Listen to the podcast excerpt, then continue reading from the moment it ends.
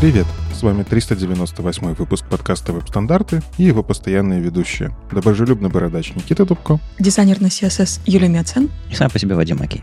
В этом подкасте мы обсуждаем главные новости фронтенда за прошедшую неделю. Если вам нравится, что мы делаем, поддержите нас на Патреоне или Бусти, а мы пригласим вас в закрытый чат. К нам приближается 400-й юбилейный выпуск, и мы думали, что такого сделать, потому что у нас еще и новогодний скоро. В общем, как-то все, все время наши юбилеи с новыми годами рядышком. Так вот, э, мы решили просто вживую записать наш эпизод, чтобы вы могли подсмотреть на нашу кухню. Э, мы не будем сильно отвлекаться на комменты и все остальное.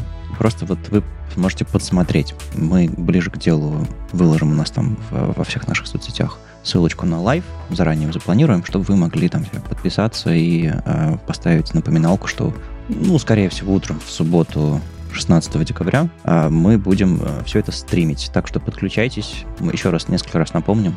Сколько раз мы еще напомним? Мы еще один раз напомним до 400 эпизода, да? И вы сможете подсмотреть, как мы это делаем. В этом выпуске обсудим э, новости браузера Servo. Внезапно есть у нас и такой. У Firefox есть э, маленькое, но приятное до внедрения. HR вроде как в селекте можно будет добавить. Разберемся, где в принципе смотреть, когда какие браузеры будут стабильные выпускаться, чтобы Никита мог радоваться, когда же Chrome можно будет обсудить в подкасте. Поговорим про State of JavaScript 2023. Посмотрим на большое количество адвентов, адвент-календарей, адвент of код, адвентов, прочее, прочее, кому что понравилось, а кому что не понравилось. Наши англоязычные коллеги запускают, я так понимаю, перезапуск HTTP 203. Посмотрим, что там Джейк Арчибальд и Сурма собираются обсуждать дальше в новом подкасте OTMT. Что это вообще значит? Юля порадуется, что там в CSS завезли новые CSS-функции, которые не работают Chrome, к.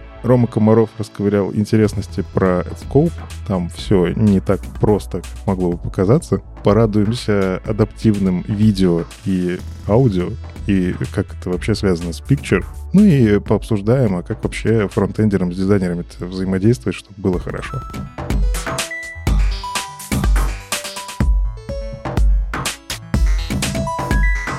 Браузерных новостей немного.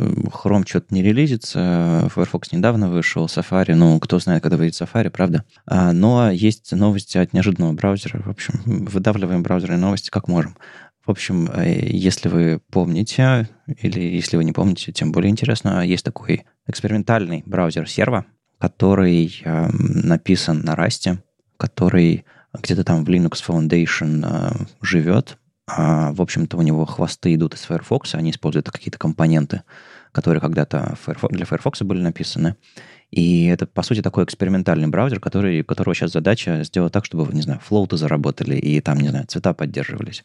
Причем они используют, вот в этом месте я до конца не понимаю, э, они используют э, CSS движок Firefox, стайла, который, который называется. Но, несмотря на это, они не поддерживают вообще все. Они сейчас как раз занимаются поддержкой, они просто идут по веб-платформ тестам. И я так полагаю, все-таки есть какие-то нюансы. То есть ты не получаешь вообще стопроцентный рендеринг, даже если ты используешь готовый движок, который используется в другом браузере, который все это поддерживает. Видимо, нужно какие-то вещи э, писать э, отдельно, поддерживать. Э, в общем, я не так хорошо разбираюсь в браузерных движках, вернее, в разработке браузерных движков, э, чтобы прям быть очень уверенно об этом говорить.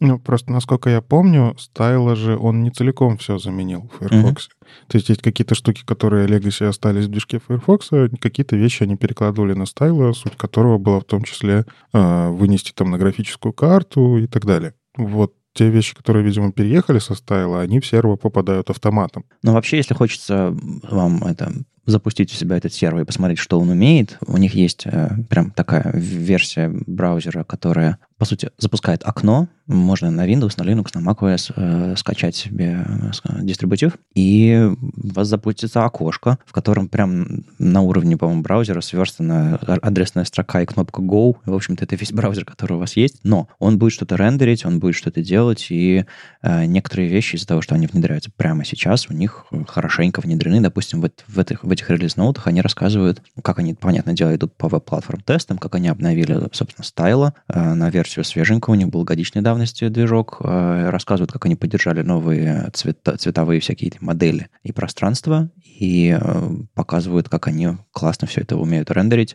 В общем, это история не то, что ребята послезавтра у нас новый конкурент на рынке стайла, его значит, срочно нужно поддерживать, тестировать и так далее. Нет, конечно. Но как такой интересный проект, если вам, в принципе, интересна разработка браузеров, развитие платформы и альтернативные движки, мне кажется, хорошо. И я, наверное, еще подкину сюда ссылок на подкаст Игалии, где они пару раз, по-моему, уже обсуждали альтернативные движки браузеров, не мейнстримовые, а вот, допустим, а, господи, как же называется-то, божья коровка, которая... Забыл, в общем, название движка. Тоже чувак сел и начал писать просто браузерный движок с нуля. И добился очень неплохих результатов. А, и вот тут сервер разрабатывается не с нуля, но тоже. И за этим всегда очень интересно следить, потому что, ну, никогда не знаешь, когда какая-нибудь компания возьмет этот движок и выскочит на рынок.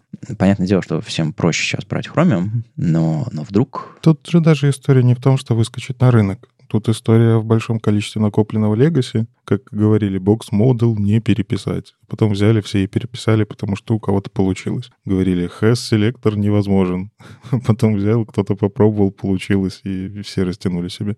Ну, то есть, когда ты начинаешь писать новый движок, ты же архитектуру все-таки пытаешься придумать. Зачем-то, если ты пишешь, ты, наверное, придумываешь новую архитектуру, которая, возможно, позволяет тебе делать те вещи, которые раньше нельзя было делать. И даже банально там, если этим движком будет пользоваться только так условное академическое сообщество, тех академиков, которые занимаются браузерами, да, э, алгоритмы подсмотрят и так далее, это же можно будет растянуть во все браузеры и всем добро. То есть это даже не конкуренция за рынок. Точно так же, как мы периодически вот ARC обсуждаем, что они просто внедряют фичи в UX, по факту никак не влияя на веб-стандарты, но влияя на веб-платформу по-другому. То есть они придумывают UX-решения, которые все такие, о, прикольно, а может это можно и в остальные браузеры. И здесь та же история. То есть сервы там что-то придумали на расте написанное. Понятно, что в другие браузеры придется это перетаскивать сложнее, потому что они не на расте. Да?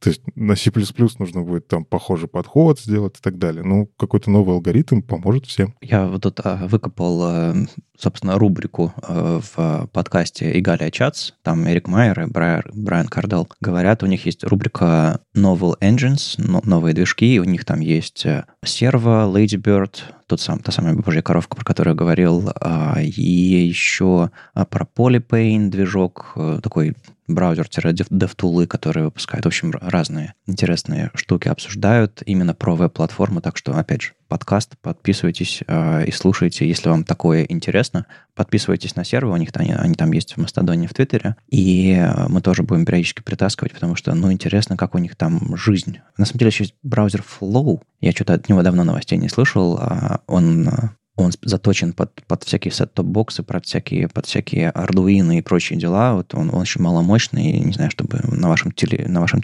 холодильнике, чтобы был маленький экранчик с браузером, на котором интерфейс очень легко рисуется, чтобы не нужно было там на кути его писать или еще на чем-то а, более серьезном. Можно было на веб-платформе сделать. А вот они для таких use cases браузеры разрабатывают. Кстати, надо будет посоветовать Брайану с Эриком а, позвать ребят из Flow, потому что как-то они тоже что-то альтернативное делают, но про них мало слышно. В общем, читайте про серво, всегда интересно знать, откуда придет следующий конкурент в веб-платформу. Ну, если, конечно, придет. Ну и про другие браузеры. Тут все-таки есть маленькая новость про Firefox. Никита, залетай. Хотя я думал, я тут нынче за Firefox отвечаю. Но нет. Ну, слушай, пока Chrome это не выпускает полноценные выпуски, я надеюсь, хоть в следующий раз их обсудим-то в конце-то концов, сколько можно. В общем, Никита хватает все, что плохо лежит. Да не, ну хорошо лежит.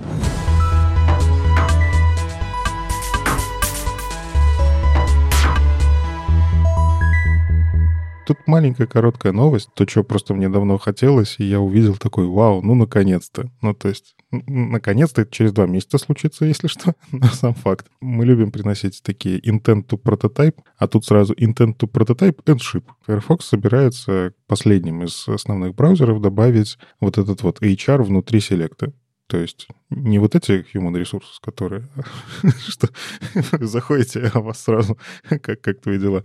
А вот именно разделительный элемент, там, ну, такие линия, короче, просто рисуется. В Chrome это уже в 119 версии шипнулось, а в Safari с 17 версии это шипнулось, ну и, в общем-то, Firefox сейчас а, у себя это реализует, и тоже оно рано или поздно доедет. Они говорят про Firefox 122, где планируют это включить. Но, как всегда, это эксперименты, посмотрим, доедет, не доедет. У Firefox все-таки есть непредсказуемые. Больше непредсказуемости, чем у других браузеров в последнее время. Но на самом деле эта фича, они пишут, э, что риск очень низкий, благодаря тому, как HTML работает. Если сейчас э, внутрь селекта вставить HR, он просто не отрендерится. Браузер такой, ничего не знаю, что за ерунда, и это не, совершенно не помешает. В общем, он не, вы, не, не вылетит с эксепшеном, э, страница не станет белой и так далее, как в, в нашем любимом JavaScript. А просто браузер такой, я не знаю, что это за тег, мне все равно. Вот вам обычные опшены. Это плюс в том, что, во-первых, эта фича может быть смелее зашиплена, а во-вторых, э, что обратная совместимость хорошая. То есть все браузеры старенькие, эту линию не нарисуют. И это прекрасно. А, в общем, я абсолютно уверен, что это в 122-м появится. Прямо сейчас это можно потестить в Nightly. Я как раз в соцсетях вчера постил а, скриншоты. А, я, я, я прям F5 кнопку с апдейтами в Nightly, чтобы, чтобы это увидеть, потому что я подписан на эту, на эту issue давно в Бакзиле, и регулярно новости долетают. Я все такой, ну, ну, ну, ну. И вот вчера, как только она доехала до Nightly, я тут же, тут же потестил, написал об этом, потому что очень простая фича, но я знаю, что для этого приходилось делать пустые option ы с, э, с кучей dash, dash, dash, dash, dash, dash, dash, и вот всякие такие вещи, optgroup ы всякие приходилось делать. Ну, в общем, так себе развлечение, а это как раз очень такая простая помощь пользователям, ну, не знаю, сгруппировать какие-то вещи, типа топ-5 популярных стран, которые релевантны текущему пользователю, и потом все остальные в алфавитном порядке. Или, как там я в соцсетях запостил, не знаю, группа овощи и группа фрукты. Ну, кстати говоря, в этом-то и суть, что это дико популярная история. Приходится костылить, и в итоге ты костылишь либо не семантично, либо неудобно даже с точки зрения JavaScript это обрабатывать ошибки в коде, либо недоступно, кстати, в том числе. То есть селекты, они же озвучиваются, когда ты ими пользуешься. Ну, короче, минусов полно от того, что этого HR не было. А когда ты просто добавляешь, давайте начнем просто рендерить один из элементов. Вот просто начнем его по палочкой рисовать. И все таки вау, вот это разрыв, вот это фича. В общем, я рад, что он доедет. Просто можно уже прямо сейчас это в разметку вставить, если у вас сейчас в принципе никак не отделяется, но вам хотелось бы. Не надо городить костыли, вставляете, через пару месяцев оно просто у пользователя начнет работать у большинства. У Хрома-то оно уже так-то потихоньку доезжает, они как бы более агрессивное обновление, в какой-то момент вы просто нечаянно закроете браузер, откроете там уже новый. Вот. А у Safari, конечно, есть проблема, что это только 17-я версия. Ну, то есть, к сожалению, Safari раскатывается сильно медленнее, чем остальные браузеры. Что операционную систему, блин, обновить надо для того, чтобы она завелось. А в нашем регионе, в принципе, сейчас операционную систему все с опаской обновляют. Вот, поэтому, ну, скажем так, Safari будет здесь немножечко мешать вам это внедрять, но если это как прогрессивное улучшение, вставляйте прямо сейчас. Юра, это как э, рисовал такие разделители выпадающих меню когда-нибудь? Видела? Чувствуешь в этом пользу какую-то? ну, с точки зрения UX? Конечно, это же влажные мечты всех дизайнеров. Нарисовать красивый селект, чтобы он работал. Только разработчики по рукам бьют все время. Не, ну это пока не настолько красивый селект. Для красивого селекта нам нужно будет э, селект... Как его переименовали? Раньше был селект меню, а сейчас он называется селект... Деталист? Не-не-не. Два года назад я делал видео, где показывал э, то, что OpenUI делает, чтобы можно было совсем кастомный селект делать. Он, он тогда назывался Select Menu, а сейчас называется, по-моему, Select Pop-up или Select чего-то там. В общем, они и переименовали этот элемент, и он, наверное, где-то в следующем году уже будет шипиться э, стабильный. Прям вот примитив, встроенный платформенный, который э, делает вам всякие выпадания, события, фокусы, light dismiss и всякие вот такие вот штуки. А по сути, является обычным селектом. Просто там вокруг ваших опшенов появляется новая обертка, которая позволяет его полностью стилизовать, э, управлять его поведением некоторым образом. Я слышал от многих разработчиков, что типа добавили HR в селект. Ну, спасибо, все, теперь моя жизнь поменялась. В общем-то, я теперь радостно буду ходить на работу, не то, что раньше. Нет, конечно, это абсолютно маленькая мелочь, но ее точно не хватало в, в платформе, потому что есть такой use case. А, а во-вторых, следующий шаг большой будет э, не стилизация того, что у нас есть, вернее, не кастомизация того, что у нас есть, а прям стилизация селекта прям вот, прям вот, вот совсем полная. Делай, что хочешь. Тени, градиенты, фоновые цвета, иконки, что угодно. Просто берешь, вставляешь, и оно прекрасно работает. И, насколько я понимаю, у этого всего есть перспектива стать достаточно быстро класс-платформенной штукой. Прекрасно же. Вот, в общем, этого прям ждем, но чуть позже, потому что сложнее этим просто HR ставить. Кстати, про ждем. Я вот пока сильно жду, когда Chrome все-таки выполнит свои обещания по более частым релизам. Такие, Никита сможет чаще разговаривать, шутили они про, про Chrome. А я, я их жду. Вот мне бы хотелось иметь место, где можно все это сразу посмотреть, когда же браузер-то выйдет.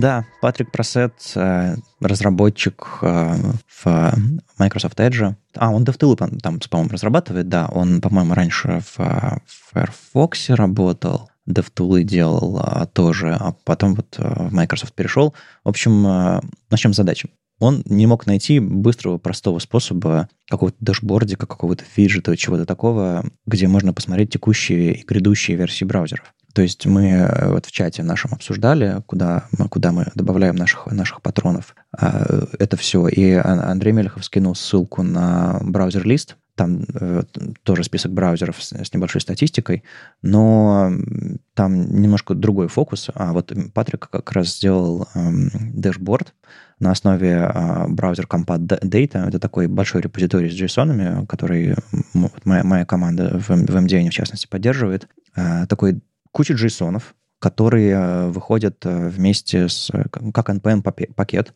Они, по-моему, релизятся 2-3 раза в неделю. То есть это не, не вживую попадают изменения, как только ты твой pull request мержили, все-таки они какой-то версион...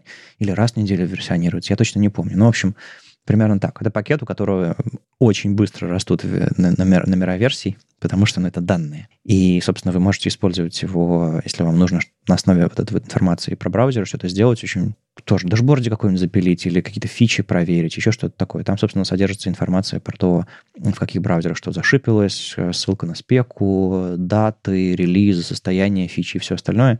И вот конкретно Патрик, он взял из этого JSON, сделал выборку, десктоп, мобильный, сервер и XR, ну, в смысле VR, XR, и э, в каждой из колонок, э, собственно, сделал информацию про версию браузера текущую и следующую, по сути, да. И когда оно вышло или собирается выйти. Для некоторых браузеров это nightly дополнительно еще, для некоторых только бета. В общем, э, получается, что есть очень простая страница, где можно, куда можно зайти и быстренько посмотреть.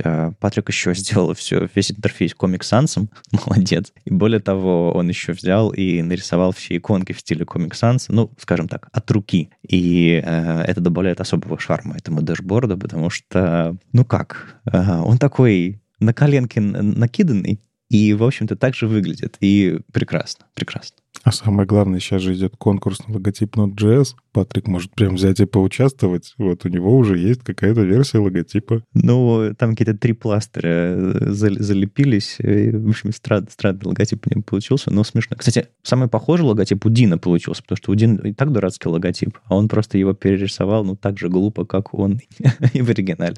Я не знаю, будете ли вы пользоваться этим дашбордом, но иногда ты такой думаешь, а Chrome сейчас какой версии? Потому что они в версии... Никита жалуется, что они э, слишком медленно выпускают версии, а у меня все еще в голове идея, что что-то они слишком часто выпускаются. Но, с другой стороны, я радуюсь, я же разработчик, я хочу, чтобы фичи быстрее шипались. Не, у меня просто, понимаешь, могу ли я уже рассказывать? У меня вот, вот это вот, потому что я-то сам сижу на канарейке. У меня всегда версия на плюс два там иногда бывает. У меня и девелопер-версия есть, которая вылетает постоянно. Я ее иногда нет-нет, да и открою. Но так и быть, я все-таки канарейкой стабильнее пользуюсь. Вот. И там уже условно у меня там 121 давно. Я уже давно пользуюсь, уже в DevTool'ах всякое посмотрю, а рассказывать про это еще рановато, потому что, ну, мало кто им пользуется. В общем, полезный дэшбордик, обязательно смотрите. И отдельно еще раз напоминалка про то, что есть большая база данных, с которой такие вещи можно удобно делать. Опять же, можно смешивать с другими данными, которые есть у вас в статистике, а, и делать интересные дэшборды.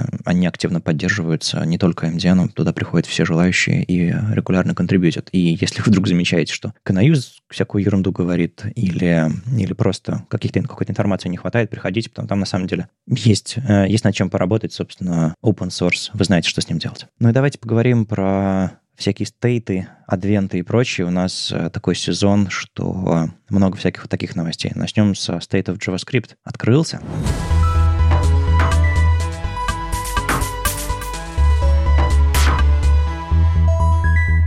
Да, ну и, собственно, в этом вся новость. Как мы это обычно делаем, мы призываем прям вас всех участвовать вот в этих опросниках State of JavaScript, State of CSS и так далее. А, и, собственно, State of JavaScript уже сделали рассылочку, такие типа «Участвуйте». А, опять же, там во всяких твиттерах, мастодонах тоже призывы «Приходите, участвуйте». Ну, а мы, естественно, это потом будем обсуждать, результаты. Нам всегда интересно. Леша интересную аналитику проводит. Что там с библиотеками? Вы гляньте-ка, React, вот у него там вот это, у Vue вот это. Ну и на самом деле это же не просто про аналитику провести. Ну, аналитику, если что, можно в Абельманах на самом деле. Я больше в этом плане доверяю HTTP-архиву, который ну, выводит то, что реально в интернете. Я недавно просто для доклада подбирал информацию, там, какие библиотеки очень популярны. Так вот, jQuery плагины, я вам скажу, они все еще живее всех живых. Ну, то есть, какие библиотеки популярны? Ну, наверное, jQuery, на которые нужно натянуть эти самые плагины. Вот. А, но, тем не менее, по крайней мере, State of JS и State of CSS, они про ваши предпочтения. То есть вы можете высказать свои боли, вы можете высказать, что «Ой, а я про эту фичу в принципе не знал». Ну, как обычно, они здесь э, используют один движок. То, что там опробовано на State of CSS, на State of JS, там тоже всякие подсказочки. В общем, можно посмотреть комментарии от блогеров. вот это самая полезная фича любого опросника. Комментарии от блогеров. Но они есть, наверное, кому-то это важно. В общем, суть в том, что да, вы, во-первых, можете высказать, что, допустим, прикольно, не знал про эту фичу, и, значит, деврелы такие, о, надо активизироваться. Ну, то есть мы тут так-то в TC39 продвинули стандарт, внедрили его во все браузеры, а, и, а никто не пользуется. Ерунда какая-то. Надо, наверное, сделать так, чтобы пользовались активнее. Или там, не знаю, внедрить его в какой-то фреймворк, чтобы оно там из коробки было. А, ну и вторая история — это вы говорите, а мне надо вот это. Вот я хочу, чтобы у меня вот это заработало, мне без этого работать неудобно.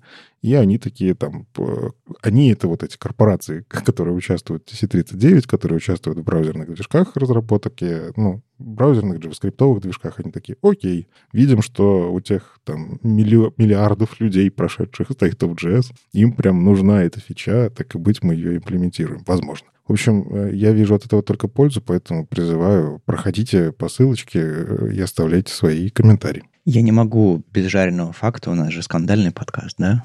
Да. В общем, Зак Лезерман попросил State of JS публично выпилить оттуда движок генератора статики Eleventy, и никто не знает почему. Ну, Зак, наверное, в курсе. Зак в курсе, и он сказал, что он расскажет, почему он попросил это сделать, если ему откажут в этом. Но сама вот эта вот э, вещь вызывает тоже, во-первых, удивление, что, что не так, во-вторых, такую мысль, э, мол, ну это же вроде бы открытый опрос, это же не какое-то там, не какая-то премия, то есть ты собираешь какие-то топовые движки, какие-то инструменты, а люди за них голосуют, и вроде бы наличие твоего движка там это не что-то такое, в чем нужно участвовать активно. Ну, то есть странно, конечно, а, но я доверяю Заку. Человек мне симпатичный, и, и я внимательно слежу за тем, что он делает. И мне дико интересно, что случилось. Но, может быть, когда-нибудь, когда-нибудь всплывет. Но, возможно, это все... На, на самом деле в этом что-то есть. В том, чтобы оставить это в тишине. С другой стороны, он вытащил это в публичность. Тизер отличный. Э, надеюсь, он чем-то разрешится. Интересно. В общем, добавил немножко перцу сверху, а вы идите голосуйте и думаете, что могло пойти не так.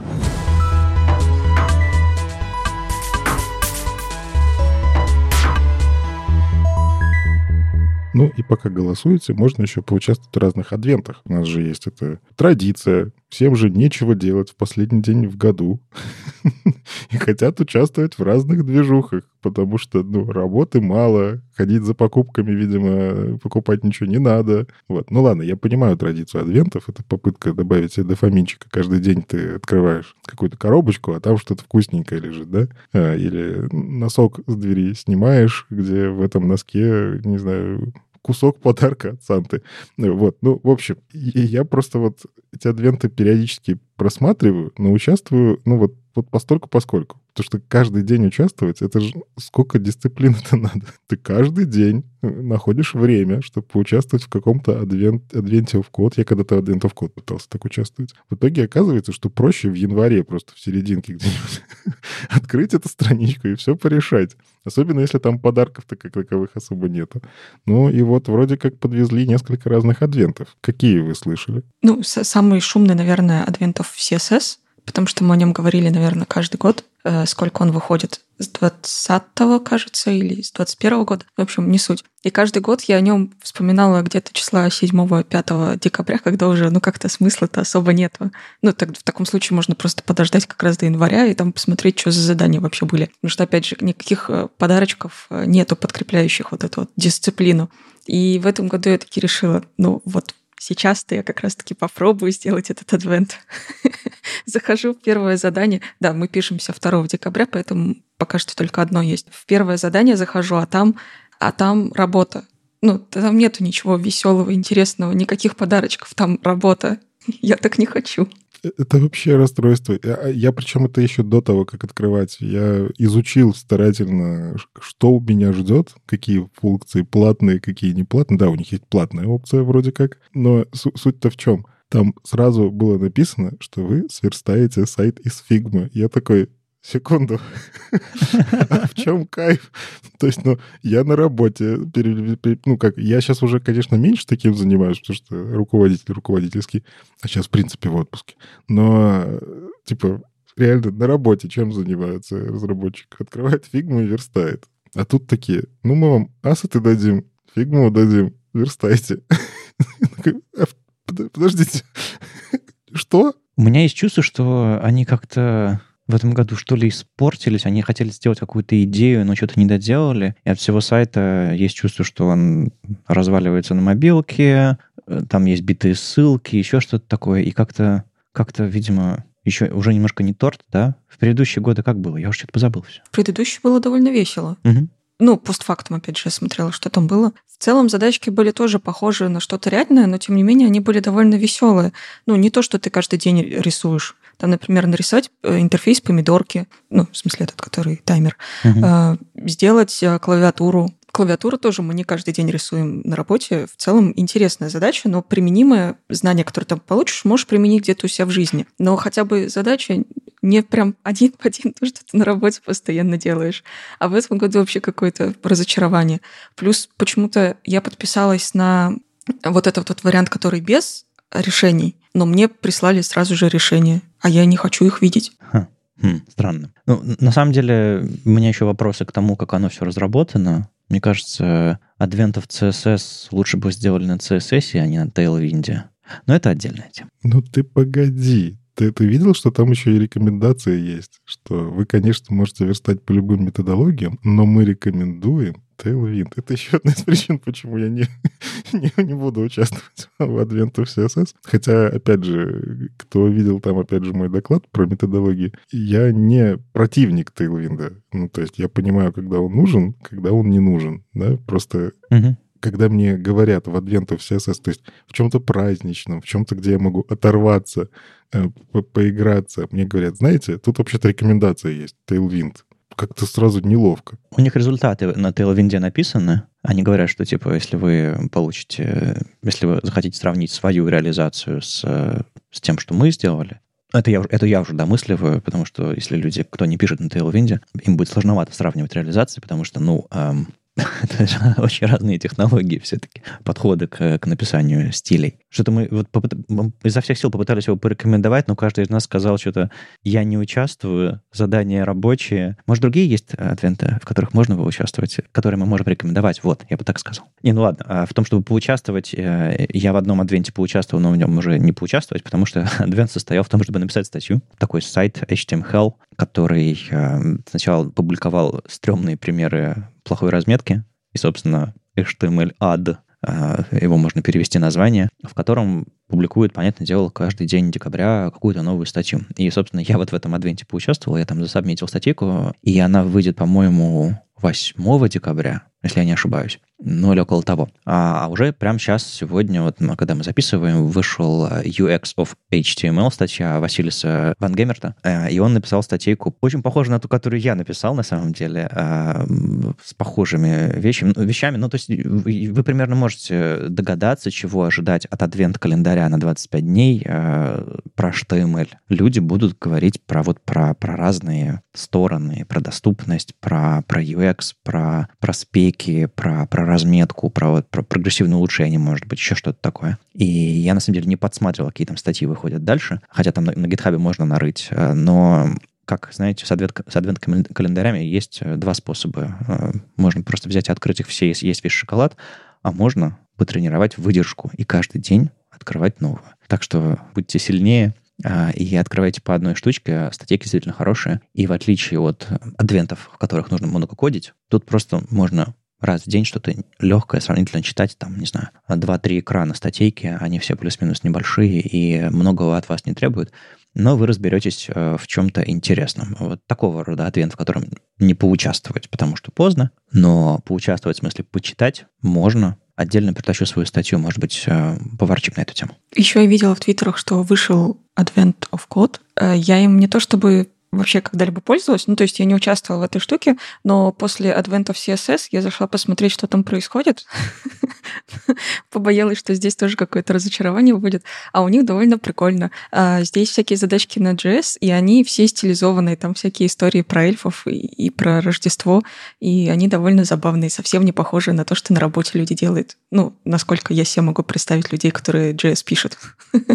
Да, максимально далеко. Это вы открываете Advent of Code, и перед вами большая консоль с зелеными буквами, и сначала нужно разобраться вообще, что делать и куда нажимать. Э, это, это, это, это первый этап этого адвента. Ну, очевидно же, что там хелпы есть. Не, ну ладно, на самом деле Advent of Code э, э, я все-таки тоже открыл посмотреть что-то как. Ну, не знаю, он не сильно меняется от года к году. И mm-hmm. в этом, наверное, кайф. Они там периодически космические путешествия запускали и все такое, но стилизация приблизительно всегда одна и та же. Это зеленая консоль, в которой что-то стилизуется, которой есть уже обкатанные механики, как баллы начисляются, там, в принципе, понятно, какой движок за этим всем стоит. И это потрясающе. Ну, то есть это, видимо, они просто действительно собирают какие-то задачки, и задачки там по нарастающей сложности. То есть тут вот разница как раз в этом, что ну, в классических адвент-календарях у них же нет такого, что нужно сложность нарастать ты просто получаешь дозу дофамина, каждый день получаешь что-то новое. А, а здесь э, ты начинаешь с чего-то простого, и вот так вот там в конце у тебя может выдаться задача какого-нибудь зубодробительного уровня, где ты сидишь такой, а как это решить? Но и забавно, я там в прошлые годы участвовал, иногда просто попадаются задачи, которые, если решать кодом, перебором, но они вроде как медленные, не, не оптимальные от слова совсем, но внутри адвентов код они работают. То есть у них там тесты не зубодробительные, и все замечательно. А некоторые просто, ну, требуют, они же ответ просто ввести. Ну, ваша задача — это получить ответ. Вы этот ответ вводите. Ну, можете поставить на пару дней этот ответ генерироваться и получить его. Э, люблю, на самом деле, эту историю ровно поэтому, что можно поэкспериментировать. Вот те, кто любит всякие лид-коды, пожалуйста, можете вот как альтернативу, если у вас там уже надоело закрывать каждый день вот эти квадратики, а может не надоело, может просто хотите и туда, и туда, применить наконец-то этот где-то LeetCode и вырваться в другой leaderboard, э, вот Advent к нему почему-то такое вот теплое отношение. Хотя, казалось бы, да? Advent of CSS хочет каждый год что-то придумать. И мы в итоге такие бубним. Вот у вас там верстка поехала, вот вы там Tailwind вставляете. Advent of Code такие просто делают, как всегда, хорошо. И такие, ну, пожалуйста, участвуйте, клево. А если вам хочется все-таки еще почитать, а не покодить, если вы ленивы достаточно, как я. А есть еще Web Performance календарь. Там, конечно, первая же статья, которая вышла я не уверен, что я понимаю даже все слова в названии этой статьи, уж, что уж говорить про дальше, но она такая прям хардкор uh, performance, uh, чем, в общем-то, Performance Planet, uh, вернее, Planet Performance, э, чем знаменита. Статейки там, ух, непростые. И, кстати, надо не забыть вбросить еще плейлист э, с, э, с Performance Now, который вышел, э, конференция была осенью, и начали оттуда видео выкладывать. Ребята, которые там Fronteers организуют, собственно, Питер-Поль Кох и все остальные, организовали недавно конференцию, там много видео. Так что если, если перформанс — это ваш хлеб с маслом, я думаю, вам будет интересно, и не пропустите видео оттуда. Ну, вот ты говоришь зубодробительные статьи, на самом деле там, как правило, такие небольшие ресерчи. В этом я люблю этот календарь. Это не просто, как э, Chrome пишут у себя в Chrome Developers.com, и наоборот, Developers, ну, неважно. Короче, они там пишут, смотрите, какая фича, вы можете использовать вот так. Вот мы добавили метрику ANP, она обозначает вот это, чтобы ее улучшить, делайте вот это. Очень красиво пишут. Ну, вот этот вот календарь, он выводит реальность. Типа, смотрите, на самом деле вот эту метрику сейчас хрен замеряешь. Ее, конечно, придумали прикольно, но чтобы замерить, пришлось вот такие-то вот костыли, пожалуйста, берите, копируйте. А NP, вот здесь первая статья, она как раз про NP, попытка замерить на всяких сайтах ну, продающих, e-commerce, в общем-то. Те, что что-то продают, э, магазины, там, интернет-магазины, витрины и прочее. В общем, э, попытка замерить, а что же самое медленное и просто статистическая работа проделана колоссально. Тут нет каких-то супер откровений, что вы удивитесь, вот такой вот способ оптимизировать. Нет, просто факты, что страница каталога на этих сайтах всегда самая медленная. И самая медленная операция — фильтрация. Вы не поверите. Там на каких-то перцентилях, когда кто-то применяет фильтры, все зависает. И попытка понять, почему так происходит. Все.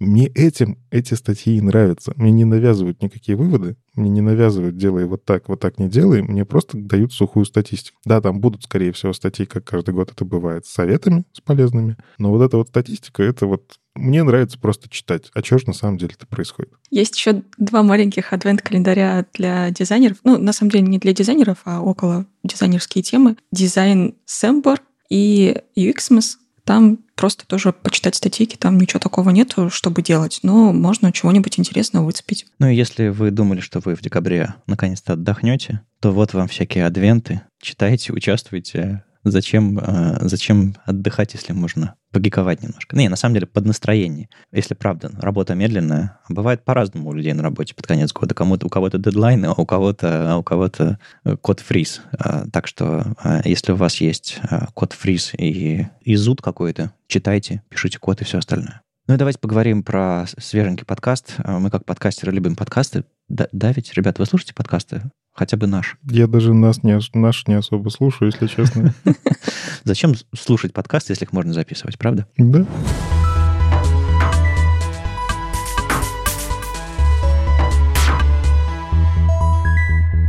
Два брата-акробата, два героя и, и немножко балбеса, ну, они так себя ведут. Джейк Арчибальд и Сурма, они вернулись вы могли помнить их э, подкаст э, HTTP 2.0.3, который они записывали, когда оба работали в Гугле. Они пытались записываться еще, когда Джейк работал, а Сурма уже ушел в Shopify, но потом они оба ушли в Shopify, название им с собой не отдали, а, ну и пожалуйста, сказали они, и назвали подкаст ОТМТ. И тизер висел некоторые несколько дней, и люди пытались догадаться, что за... Мне почему-то всегда показ... мне показалось на минуту, что это что-то про Teenage Mutant, Mutant Ninjas, э, про черепашек-ниндзя что-то.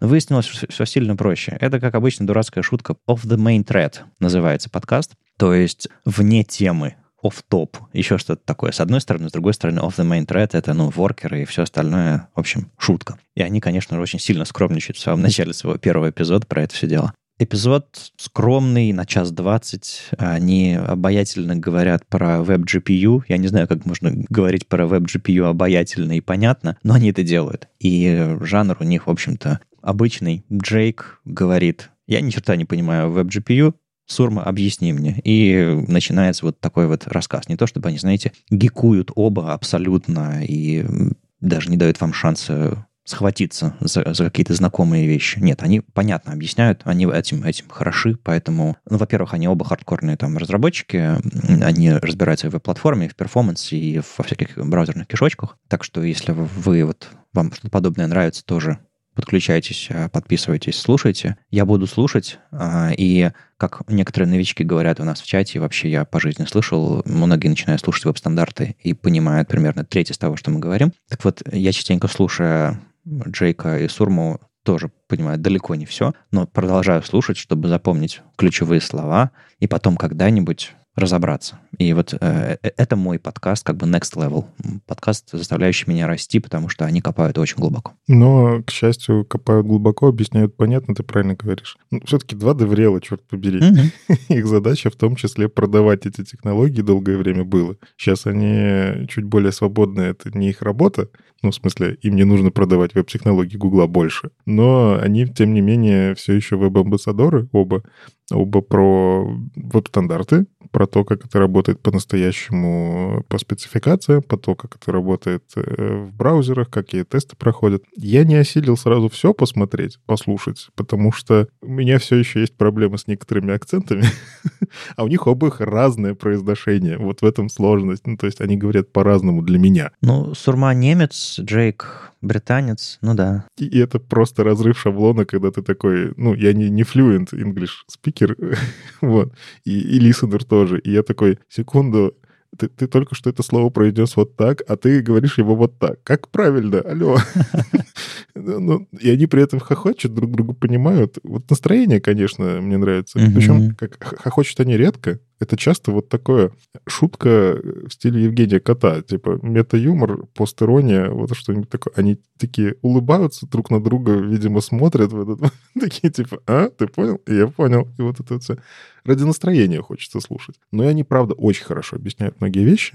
А, я это еще по HTTP тому самому помню. Вот. А этот не осилил, но хочу про WebGPU просто послушать, что они там рассказывают. А где сейчас вообще они оба? Shopify? Деврели это или что? Они оба ушли инженерами писать код, я полагаю. Но э, вот на самом деле сегодня э, буквально была новость еще, что один там э, стандартист и любитель перформанса, Йоф Вайс, уходит тоже в Shopify, и там уже Пол Льюис, по-моему, работает какое-то время в Shopify. В общем, много пылесосит Shopify всяких экс-гугловских деврелов. И, в принципе, ребят, которые с платформой работают, что-то у них какие-то есть виды, планы, потому что они ведь в Shopify еще ремикс, по-моему, себе купили, да? Ага. По-моему, все-таки ремикс в Shopify ушел. Ну, ребята, которые делают ремикс, у них растет экспертиза, и, и больше людей появляются, связанных с веб-платформой, с, со стандартами. Возможно, они что-то будут контрибьютить обратно э, для своих э, потребностей. Ну, что Джек, что Сурма, понятное дело, они будут э, фокусироваться на e-commerce, поскольку Shopify это вот это оно. И для тех, кто путается, Shopify и Spotify — это разные вещи. Моя любимая шутка. Это прям про меня сейчас, я постоянно путаю. Ладно, потизили вам подкаст, слушайте. Э, ну, давайте вернемся к тем самым кишочкам, которые у нас, про которые Джейк и Сурма говорят у себя. Но ближе к CSS тут э, Юля танцевала всеми возможными эмоджи у нас в чатике редакторском про статейку которой анонсируются ремы и моды в CSS, математические функции. И я, как обычно, ничего не понял, и вся надежда на Юлю.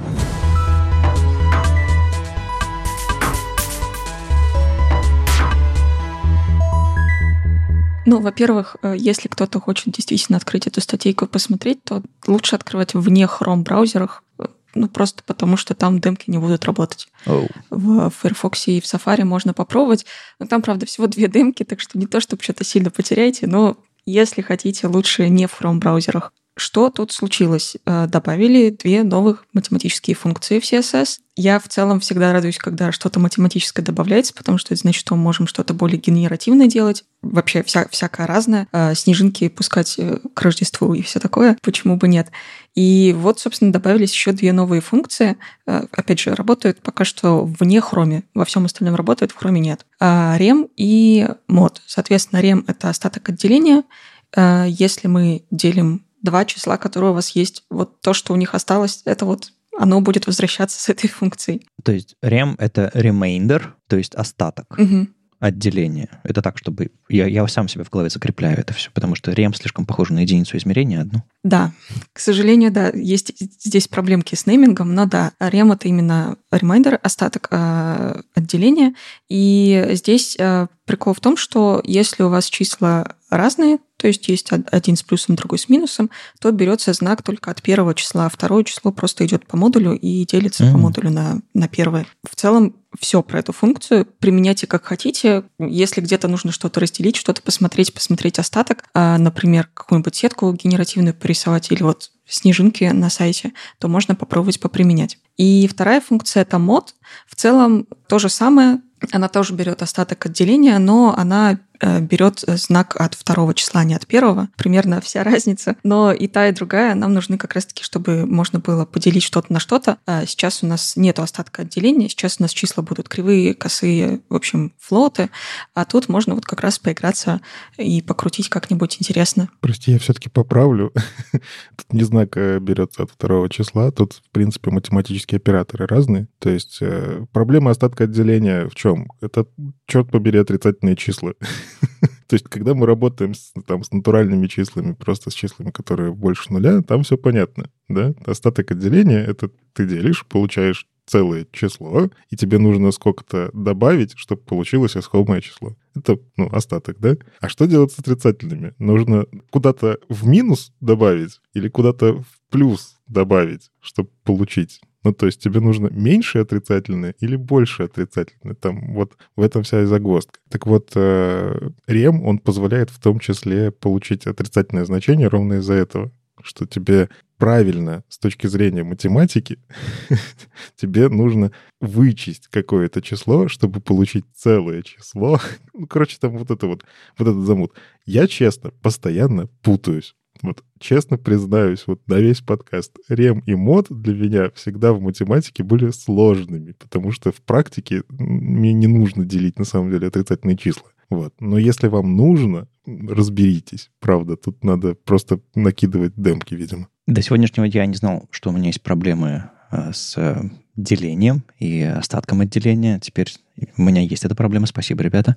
Э, но я хотел, чтобы вы мне помогли сегодня. Попробуйте для меня и для наших слушателей сейчас визуализировать какой-то use case, в котором эта штука нужна. То есть, чтобы у меня в голове закрутилась какая-нибудь коробочка или нарисовалось что-то, чтобы я понял, в каком месте моего кода я смогу эту штуку применить. А без нее мне пришлось бы писать какой-нибудь SAS или на JS что-нибудь рассчитывать или как-нибудь еще. Ну, из такого довольно глупого, что можно было бы сделать, это, например, если у тебя есть какие-нибудь гриды, где много секций, и ты туда какие-нибудь карточки разноразмерные закидываешь, и у тебя вот э, нужно все свободное место забить какими-нибудь декорируемыми штуками. Например, карточками с э, кнопкой «Купить еще», не знаю. Ну, в общем, что-то декоративное, что-то не очень такое интересное. Тут как раз можно было бы посчитать, сколько у тебя осталось этих колонок, которые ты делил, и туда вот крайнюю впихнуть что-то вот такое развлекалово. Что-то не обязательное, а опциональное, потому что в случае, если они хорошо делятся, то можно забить все карточками и закинуть ее в какое-то другое место. Ну, вроде того. Ну, то есть, например, я вижу здесь принцип цикады, который когда-то был популярный, когда ты пытаешься создать эффект рандома, основанный на простых числах. Ну, вот этот вот суть принципа цикады, что вы берете там, а, фон повторяется каждые 7 а, карточек, и фон повторяется каждые 11 карточек. Из-за того, как работают простые числа, ближайшее пересечение будет на 70, 77 карточке. Да? То есть далеко значит, люди будут думать, что тут что-то такое э, внезапное. Так вот, э, здесь можно то же самое применять, только для CSS-переменных. Раньше это можно через ends, э, ends child, ends of type, там вот это вот с этим можно было изгаляться. А сейчас это, по сути, ну, можно, как вот эти демки Брамуса, жуткие, где он пытается при помощи анимации, спейс-хаков, CSS-переменных и э, хитрых способов задания фоллбеков э, получить какую-то магическую новую переменную, которая используете внутри анимации, чтобы получить что-то невероятное. Но по сути, по сути, я, например, вот вижу, как Юля сказала, реально рандомные снежинки.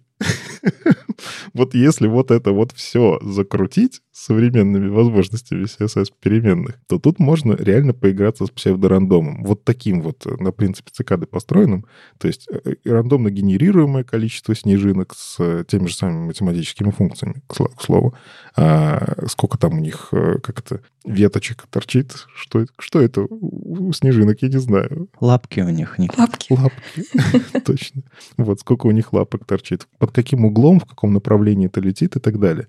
А, и не нужен никакой JS. То есть это все будет на чистом CSS, но выглядеть будет... Ну, основная проблема, почему на CSS такие решения не делаются, оно не выглядит естественно природа, она не, не делает все под одним углом, одинаковые снежинки, летящие в одном направлении. Пытается какую-то вот... вот есть же все-таки рандом, да, и это можно будет делать при помощи вот таких вот штук. Ну, договорились. Короче, я за выходные монтирую этот эпизод подкаста, а мы в понедельник выкладываем еще демку, на которой летят снежинки на, на где-нибудь на Кодпене. Да, Никита? Нет, я, мне лень. Да что ж такое? Так, так хорошо провокация шла. Так хорошо в моей голове она шла. Это же как раз классное задание для адвентов CSS. Но нет. Вот если была бы мотивация, ну, типа, сделать просто демку, потому что Вадим попросил, не знаю, ну, я могу попробовать поиграться, но я в отпуске, мне лень. В любом случае, вот э, кто, кто не в отпуске или кому не лень, э, присылайте нам на, на, на, на нашу почту или закидывайте в чат, если вы среди наших патронов покажите какую-нибудь крутую демку на этих э, ремах и модах, э, помогите мне несчастному наконец-то разобраться в математических функциях на CSS. Ладно, погнали по CSS, и кому как не Роме Комарову продолжать. Ну, ладно, он сегодня не с нами, но у нас его статейка сегодня.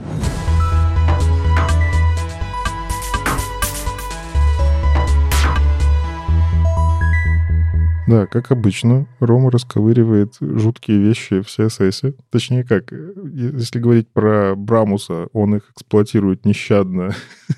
Но есть второй человек, который их не просто эксплуатирует, а он их еще и объясняет как-то более нещадно, разные варианты, и еще и пытается объяснить, почему так. Рома вообще несет последний месяц. Он, собственно, дал себе челлендж писать, по-моему, весь ноябрь, каждый день. И, собственно, в него есть отдельная часть блога, как бы неполированные посты, вернее, не, не, не, слишком, не слишком аккуратные или, что ли, проработанные. И это вот а, один из них. А, интересный челлендж. Я бы не рискнул. Ну, на самом деле здесь классическое «а что если?».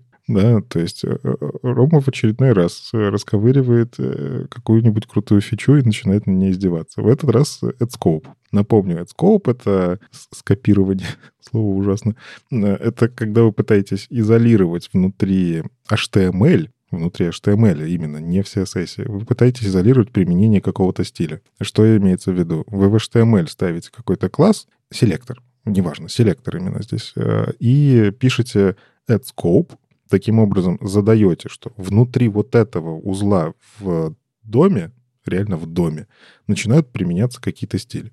И э, как бы тут нужно понимать, как в мозгах все равно это читается. То есть этот скоп же вводили в том числе потому в свое время, что там в Твиттере когда-то был опрос, как будет применяться стиль красный или там зелененький, в зависимости от того, как классы стоят, насколько они вложены.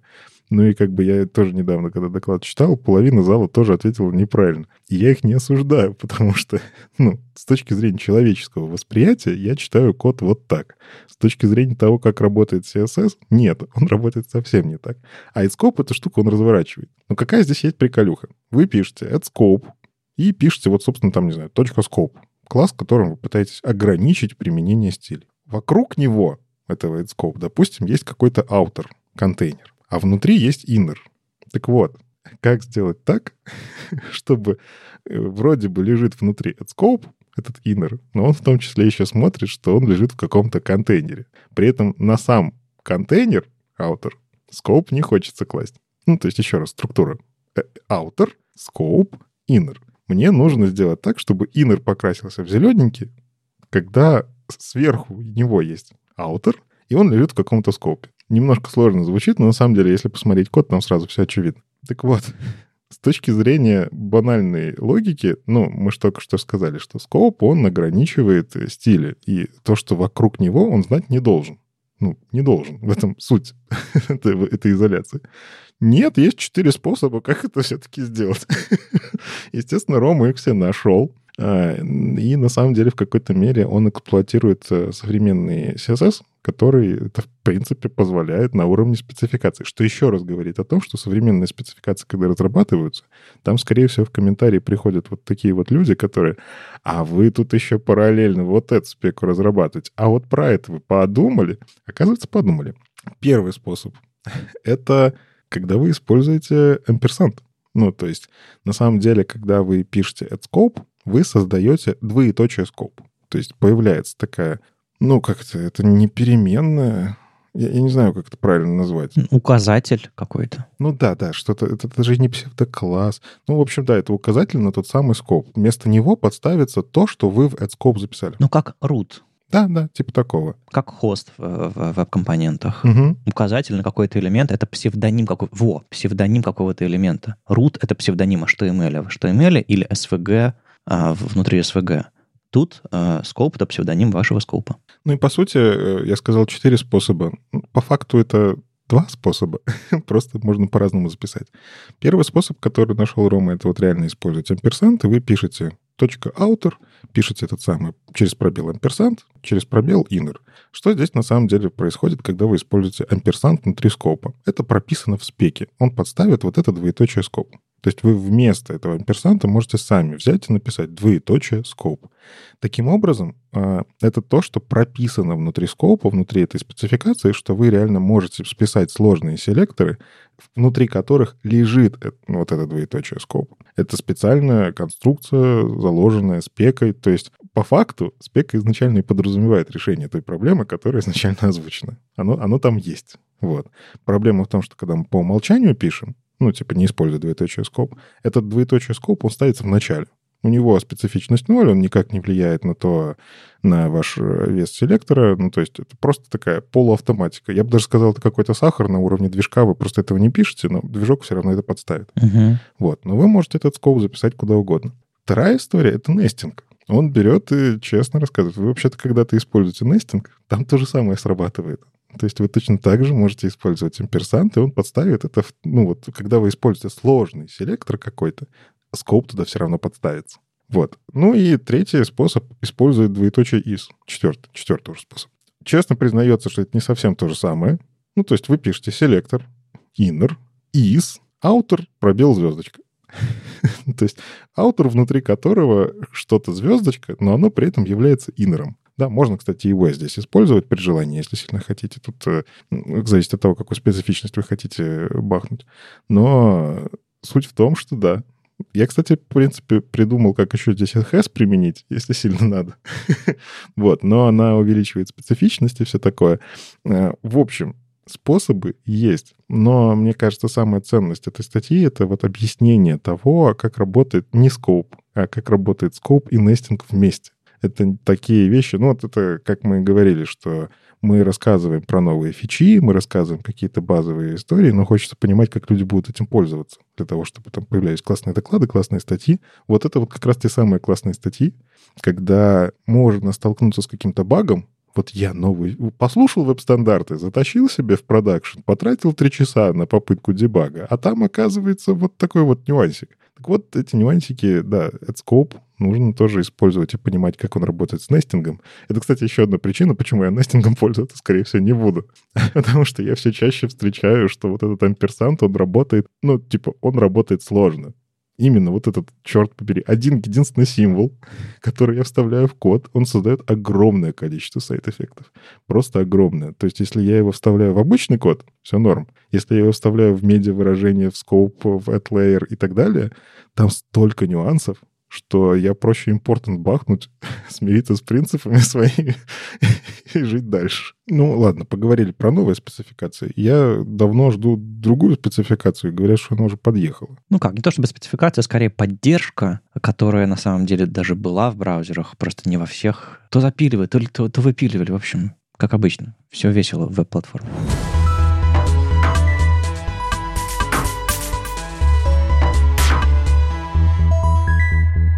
В общем, Скотт Ель написал статейку, в которой скромно говорит, я отправил патч в Firefox, который как раз э, недавно приземлился в 120 версии, которая недавно вышла. И этот патч возвращает на самом деле то, что в Firefox когда-то было реализовано, но потом было выпи- выпилено, а, реализация атрибута медиа на теге source. А, в общем, когда вы делаете picture, и у вас внутри лежат сорсы, вы можете там указать э, какой-нибудь max width или, допустим, медиа тип вашей э, картинки, чтобы подгрузилось подходящее. И там у вас э, source set атрибуты, там дальше тег img и так далее, и так далее. Так вот, все то же самое было бы классно использовать на видео. И, собственно, Скотт запилил эту реализацию. Да, теперь можно использовать адаптивное видео прямо в HTML, и браузер в зависимости от ширины окна или других медиа, медиа-условий будет выбирать подходящий сорс для вашего видео. И это классно, потому что это последовательно, и на самом деле это было реализовано, и сейчас вот браузер наконец тоже решатся все это делать. Это, это выходит в 120-м хроме, который выйдет чуть позже в декабре. Это только что приземлилось в 20-м Firefox, и это, собственно, работает в Safari уже много-много лет. И это кросс-браузер. Хорошо же? Ну, на самом деле мы в 391 выпуске подкаста, я сейчас, как, как, как Леша Симоненко, который расковыривает. а что мы уже обсуждали?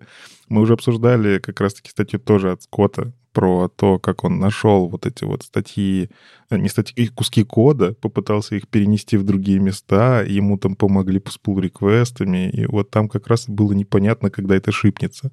Мне кажется, основная новость здесь, что теперь все понятно. Теперь это шипнется.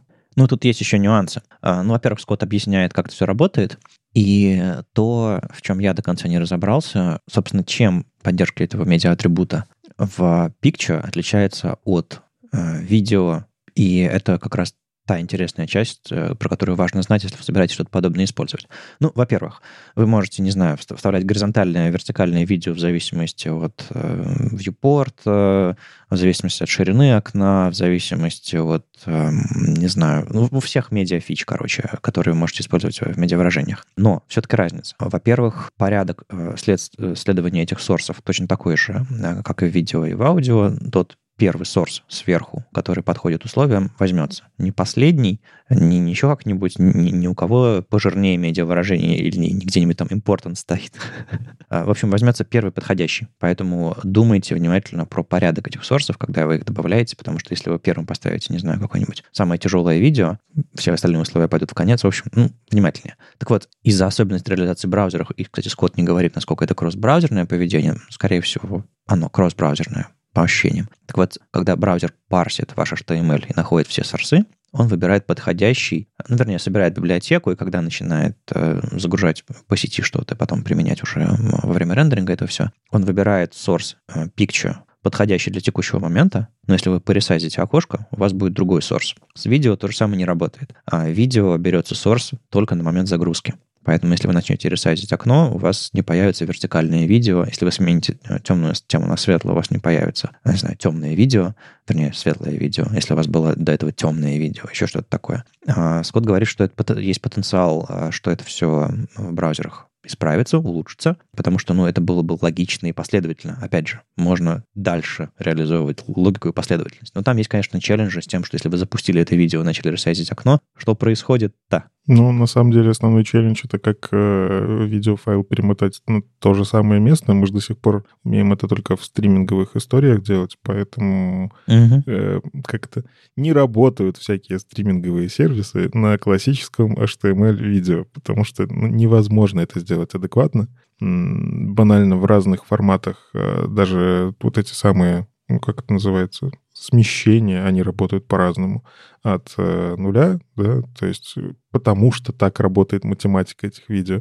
Э, и банально там поменять светлое на темное, а вдруг кто-то залил неправильную статику, трафик это же еще немерено есть. То есть я просто повернул устройство два раза, и у меня что, должно скачаться все в видео или как метаданные только скачаться? Слишком много вопросов по имплементации с точки зрения того, как это сделать хорошо для пользователя, но и при этом не сломать то, что на сервере может быть плохо. Хотя с Picture та же проблема, просто там проблема чуть менее опасная, мне кажется. Так а здесь еще же, ну, чтобы перематывать, например, видео, которое ты начал, нужно же еще проверить, что это видео, они одинаковые. Потому что ты можешь, например, для маленького телефона залить видео более короткое или вообще другое. А можешь в целом все эти сорсы, которые ты залил, вообще все разные сделать. Просто потому, что у тебя там в зависимости от чего-то. Ну, не обязательно же от ширины экрана. Проблема основная в чем? Ты картинку редко берешь, когда открываешь сайт, открываешь ее дальше отдельным просмотрщиком и любуешься. Да? Ты просто смотришь кусок пикселей, который встроен в твой сайт. Если мы говорим про видео,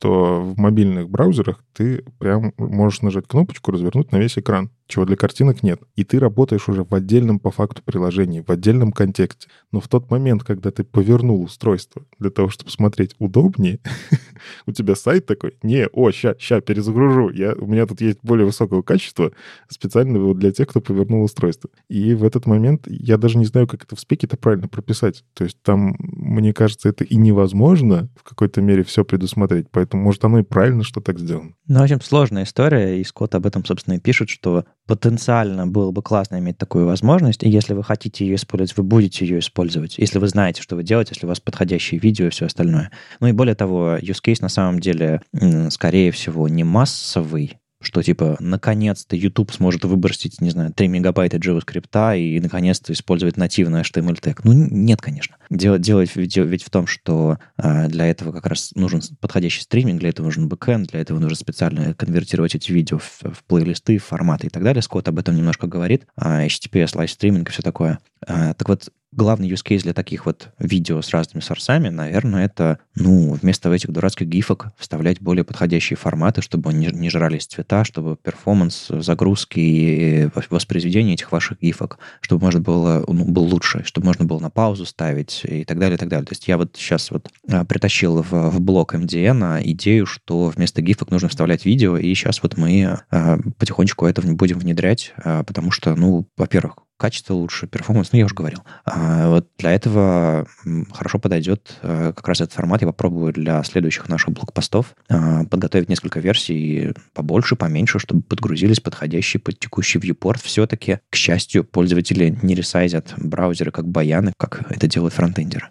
Мне кажется, хороший use case еще для всяких тильда-сайтов, потому что они-то как раз вот эти вот лендосы, ну, то есть у них графики больше как раз для красоты, и там было бы как раз полезно все-таки разные загружать. Там видосы вот эти вот, особенно на фон. Да-да-да, как вариант. Да самое ж важное упускаем. Для аудио тоже работает реакция на ширину экрана.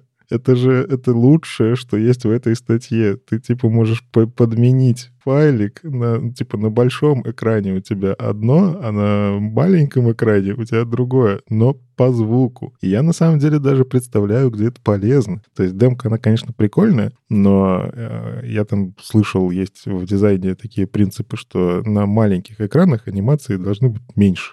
Ну, в смысле, короче, потому что... Э, а на больших экранах на той же скорости странно, что интерфейс ведет себя сильно быстрее. Mm-hmm. Потому что расстояние-то ему надо пройти дольше, Поэтому я даже видел в дизайн-системах, что есть привязка времени анимации к размеру вьюпорта. Прям вот таких сложных дизайн-системах, где дизайнеры продумывают все тонкости анимации. Просто мало в каких дизайн-системах на самом деле вы найдете хорошую э, дизайн-гайд по анимации. Так вот, сюда же я видел вот типа вот эти э, сайты Джоша Комо, да, и прочее, где используются, очень хорошо используются звуки. Можно же как? Для мобильных устройств звук типа такой ну, быстренький, да?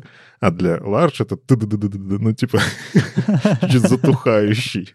А, и, другую анимацию вставить. Но вот учитывая, что Джош Камю, он с такими вещами прикольно играется, вот мне кажется, для его сайта то, что у тебя появляется responsive аудио, это даже можно как-то использовать. Ну, я все-таки доделаю этот хвост вещей, которые у Picture и, и видео отличаются с точки зрения поддержки атрибута медиа на теге source. Кроме того, что они по-разному грузит эти картинки во время рендеринга или прямо во время ресайза. Так вот, э, у видео еще мы используем атрибут src, а не, src set внутри элемента source, потому что ну вот потому что сейчас так. Возможно, будет хорошо еще сделать src set псевдонимом, чтобы это было, опять же, более последовательно. Плюс еще э, фалбека нет, то есть вам нужно подумать, в какой из сорсов вставить фалбек, потому что IMG или еще чего-то такого нет, вы один из сорсов используете как, как fallback. В общем, помните про эти про эти отличия, когда будете внедрять, потому чтобы ваш старый опыт э, использования тега Picture с его сорсами э, не, не помешал. Но мне кажется, классная история в целом, что Скотт, вроде бы совершенно не браузерный инженер, а разобрался, прислал патч, сделал это все кросс-браузерным, и у нас некоторая непоследовательность, некоторая сложность очень похожих элементов э, видео и picture наконец-то выравнивается, и, может быть, она станет в дальнейшем еще лучше, хотя вот мы обсудили челленджи, конечно. А, возможно, они до конца не выровняются, но я точно вижу кейсы для этого, и я вот собираюсь это использовать в своей работе. А вы тоже подумайте, в каких местах вы можете заменить гифки, в каких местах вы можете выложить э, несколько видео в разных разрешениях для разных экранов. Кажется, это будет полезно. Э, Скотту огромное спасибо. Ну и последнее на сегодня У нас есть статейка про дизайнеров, разработчиков, э, марсиане. Что-то написали. Вот я принес, чтобы с Юлей пообсуждать, на самом деле. Я могу уйти? Не-не-не, ну... Чего ты начинаешь? Э, Чтобы мы с тобой, как разработчики, пообсуждали это с Юлей. Я уже техрайтер, кстати. Какой я разработчик? Э, Ну, что ж поделать. Тогда ладно. Тогда уходи.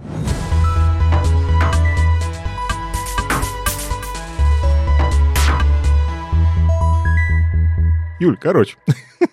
Э, Нина Тургунакова написала э, статью в блоге «Злых марсиан» о том, как разработчики, фронтенд-разработчики могут взаимодействовать с дизайнерами чуть более эффективно. Я не буду прям полностью все пересказывать. На самом деле, если говорить про сами по себе принципы, принцип такой. Если фронтендер хорошо понимает какие-то дизайн-принципы, ему проще участвовать в коммуникации с дизайнером. Вот я вам пересказал всю статью. Все, спасибо, расходимся. Но если говорить более подробно, ну, то есть банально, я могу как фронтенд-разработчик тестировать то, что сделал дизайнер, э, как это по-настоящему. Дизайнер, он нарисовал что-то как концепт, и обсудил это как концепт, но не в браузере же. Ну, то есть Figma до сих пор не умеет многие вещи. А, Я там, не знаю, видел вот недавно, Вадик тоже там на что-то ругался, что Figma, да когда ж, черт побери, да когда же они это вот прикрутят. Вадик Матвеев, который, если что, вот. А, И, типа, я понимаю его боль в какой-то мере, хотя я как разработчик эту боль не испытываю, потому что у меня это все есть. Я открываю Chrome DevTools, и там это у меня все есть. Мне удобно. То есть, как минимум, мы, как разработчики, можем некоторые вещи дизайнерам по-настоящему попробовать, как верстаем. И важно, вот, наверное, тоже такая мысль из этой статьи, что не держите в себе, если вам что-то не нравится. То есть не делайте так, что, ну, дизайнер нарисовал, я пойду сверстаю, что, я просто, я просто верстальщик, у меня вон там с 9 до 17 рабочий день, я вот, вот это вот... Простите, если вы себя в этом узнали, я не пытаюсь ни в коем случае осуждать, но осуждаю. Вот. То есть суть как раз-таки в том, что мы делаем вместе классный продукт, и фронтенд-разработчики могут на это влиять. То есть я как разработчик знаю, что там есть состояние фокус, да, иногда в фигме забывают это нарисовать. Есть состояние disabled, тоже про него забывают, потому что вроде бы у нас не предусмотрено нашим дизайн-флоу, что disabled есть, но я как разработчик я знаю, что когда-нибудь дизайнер это нарисует. Почему бы не попросить его нарисовать это заранее и так далее. Там, по accessibility, к той же самой, кстати. Я часто видел в практике, когда разработчики приносили в дизайнеров, типа, слушай, ну, конечно, в светлой теме у нас все ок, но в темной теме, кажется, accessibility, ну, не очень. Давай подумаем, как это прямо в дизайн-системе, например, отразить. Может, сразу сделаем хорошо, нормально. Ну и вот всякие такие вот советики, они вроде мелкие, но основная суть. Надо работать в команде. И вот хотелось бы, вот, Юль, от тебя какие советы? Вот, может, тоже понакидываешь в дополнение к статье, как нам взаимодействовать-то нормально с точки зрения того, чтобы, ну, вот ты кому-то нарисовала дизайн, вроде бы все продумала. Что ты же дальше ожидаешь от разработчика? Что он просто возьмет и сделает такой, я с 9 до 5 работаю, меня вроде все, картинку Pixel Perfect нарисовал, я скриншот вставил в браузер, он идеально работает. Вот. Или все-таки какие-то есть ожидания? Ну, здесь, давай, во-первых, мне показалось, что здесь немножко другой смысл. Э, ну, в плане, мне кажется, здесь как я вообще на всех э, конференциях, где говорю с точки зрения дизайнера, всегда говорю, что главное общаться друг с другом. Вообще в целом открывать рот и говорить словами через рот друг с другом в команде очень полезная вещь. И кажется, здесь как раз-таки статья про то, даже не то, что понимать, а просто общаться друг с другом и вообще не стесняться этого делать. Про разработчиков, которые делают э, мои дизайны, ну, вот как раз те самые, которые с 9 до 6 работают, уходят и не задаются какими-то дополнительными вопросами. В целом я их понимаю, потому что они на работу работать ходят, они какую-то пользу миру приносить. Такие люди есть, это нормально. В целом без них мы бы, наверное, тут никогда бы ничего не зарелизили вообще во всей истории. Но вот те ребята, которым интересно, с ними очень классно общаться, потому что с ними как раз-таки можно попыляться друг об друга чем-то интересным, какими-то новостями, что-то классное как раз-таки сделать. Ну, то есть не просто дефолтный хороший сервис, а прям классный, к которому отнеслись прям с любовью. Вот этих ребят я прям особенно люблю. Но из советов я бы здесь, наверное, добавила это про, скорее про планирование, нежели чем про конкретные вещи, которые делать, потому что, мне кажется, особенно молодые ребята в командах, как дизайнеры, так и разработчики, не только фронтендеры вообще в целом, а забывают про то, что нужно добавлять время к своим задачам. Например, дизайнер, когда дорисовывает свою задачу, там чекает ее об юзеров, об менеджера, об команду. После этого он в любом случае должен заложить время на то, чтобы поддержать разработчиков. Я обычно такие статусы так и называю, что я поддерживаю разработчиков на пути, пока они делают свою работу, потому что могут, может что-то возникнуть. Например, даже фронтендер может и не знать. Ну, то есть он принял дизайн, но он не знал, что с бэкэнда какая-нибудь там неведомая фигня выскочит, и мы, а мы не предусмотрели просто такую ошибку вообще в, в принципе, потому что никто о ней не знал. Такое тоже может быть. Или что-то еще там случилось непредвиденное. И на это все нужно закладывать время. И точно так же разработчикам, мне кажется, нужно закладывать время как раз-таки перед тем, как они задачу взяли, потому что нужно посопортить дизайнеров. Ну, то есть потратить время на встречи, на просмотр макетов, на обсуждение, на какие-то штуки. И в конце, после того, как ты заделал свою задач, нужно также отложить время на то, чтобы потом, если что-то надо пофиксить или что-то доделать, чего не хватало, или, опять же, заложить немножечко времечко, чтобы в дизайн-систему приложить все то, что ты сделал. И я сейчас вот внезапная аналогия родилась. Я просто периодически сейчас смотрю видосики про ремонты, и там тоже есть как бы дизайнеры, которые рисуют тебе, что у тебя будет в квартире, и мебельщики, которые это потом реализуют. И основная проблема обычно вот в таких вот видосиках в интернете, что они тупо между собой не договорились. Дизайнеры сделали красиво, рендер, пожалуйста, делайте. А мебельщики просто получили этот рендер в нескольких вариантах такие, угу, ну ладно.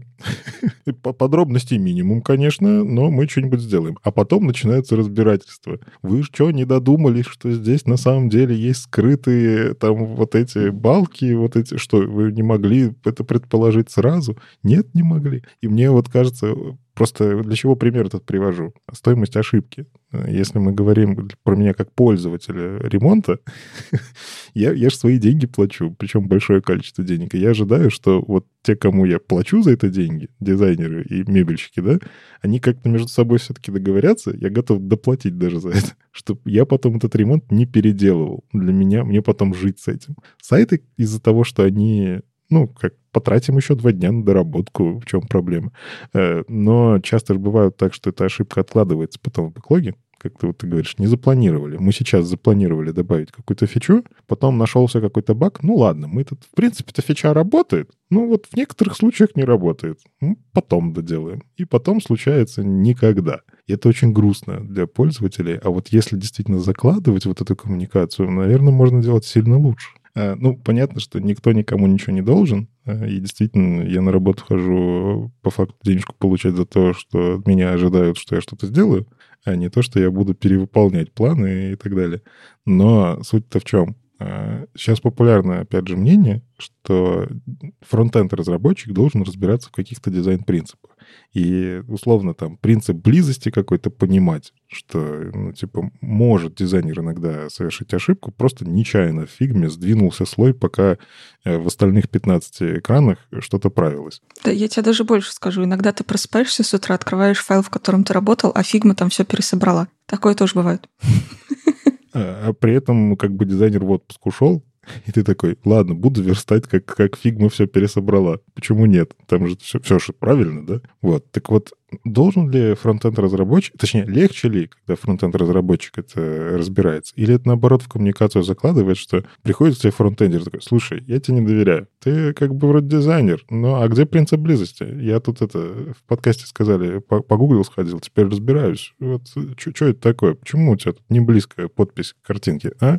Не, мне кажется, в целом хорошо, когда люди разбираются в каких-то соседних областях. Ну, то есть это даже не только в сторону дизайна работает. Например, если ты хочешь развиваться дальше, то, наверное, полезно еще узнать, что там происходит у бэкэндеров. Если ты с ML-шками работаешь, то и к ним заглянуть немножечко, понять, как там работает, и к менеджерам тоже в целом полезная история. Если ты, конечно, не хочешь э, развиваться, тебе все это неинтересно, хочешь там вот чисто свою задачку делать, то, пожалуйста, просто предупреди всех.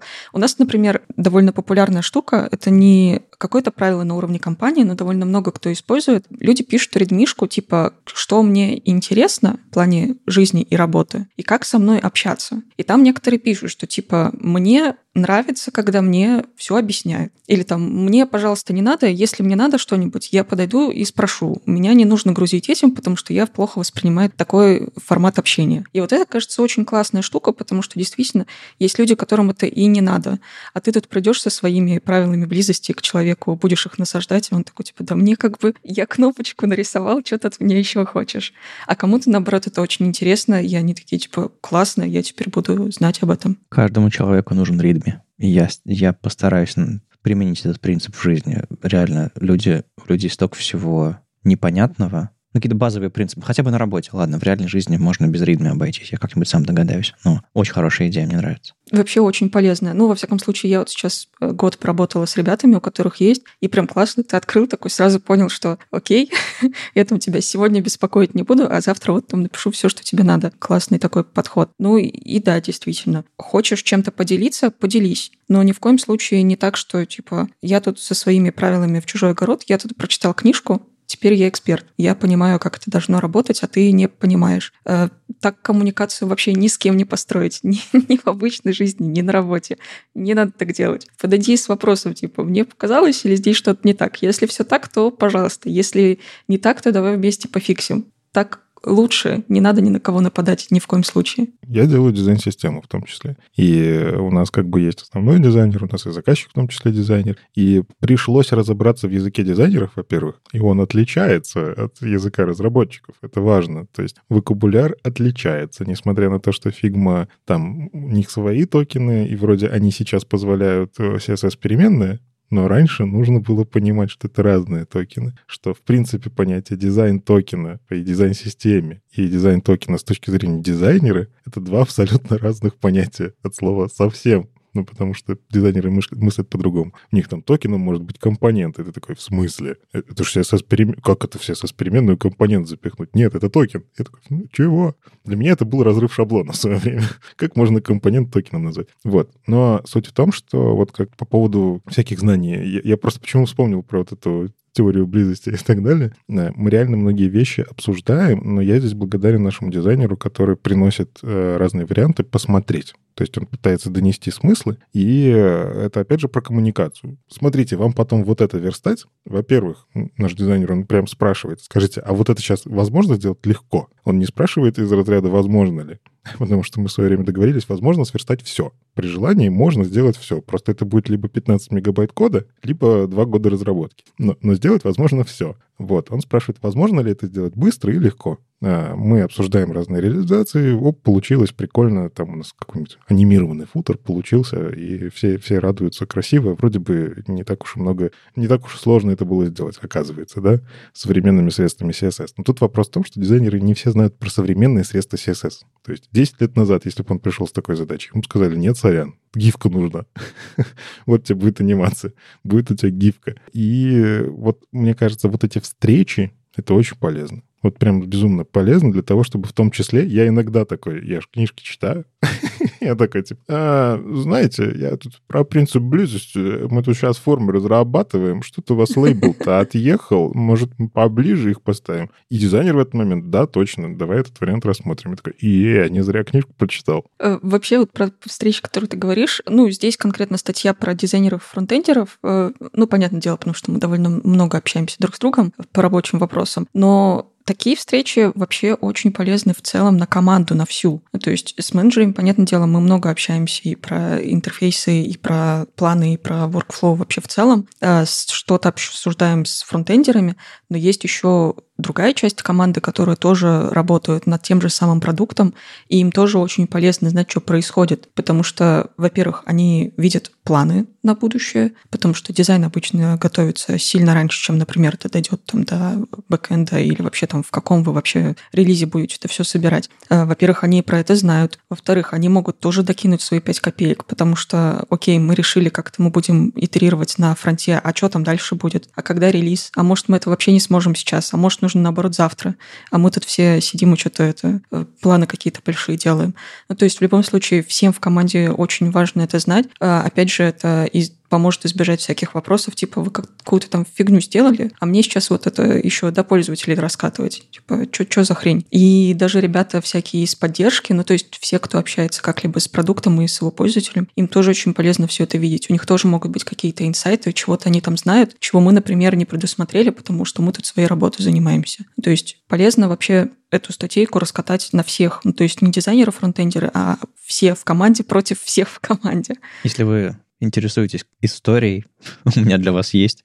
В 2010 году вышла статья Ольги Алексашенко, нашей бывшей ведущей, «Как воспитать дизайнера». И там 11 правил, которые э, нужно использовать при работе с дизайнером. Ну, вы понимаете, сколько там, 13 лет назад это было. Причем статья, когда она вышла, она уже была обновлением статьи, которая вышла в 2007 году, ну, чтобы вы чувствовали масштабы. Так вот, Оля там говорит в основном про, про то, как нужно именовать слои, про модульную сетку, про всякие заметки, про типографику, шрифты, техническое задание, там, цветовые гаммы и так далее. То есть она говорит про более техническую сторону. И это, конечно, ну, показывает, как сильно все с тех пор поменялось. Но некоторые, наверное, мелочи про, про качество передачи макетов сохранилось. А, ну, если вам совсем интересно, вы можете скачать пример хорошо, хорошо сделанного макета в PSD э, времен где-то 2000 середины нулевых э, и немножко всплакнуть и вспомнить, как, каково оно было, или, может быть, даже поспорить с Олей э, где-нибудь в нашем чате а для патронов. Заходите и давайте поплачем вместе про ушедшие годы. С вами был 398 выпуск подкаста «Веб-стандарты» и его постоянный ведущий, доброжелюбный бородач Никита Дубко. Дизайнер на CSS Юлия Мяцен. И сам по себе Вадим Макеев. Слушайте нас в любом приложении для подкастов или на ваших любимых платформах. Не забывайте ставить оценки и писать отзывы. Это помогает нам продолжать. Если вам нравится, что мы делаем, поддержите нас на Патреоне или Бусте. Ждем ваших вопросов на подкаст собаковебстандарт.ру. Мы обязательно ответим на самые интересные.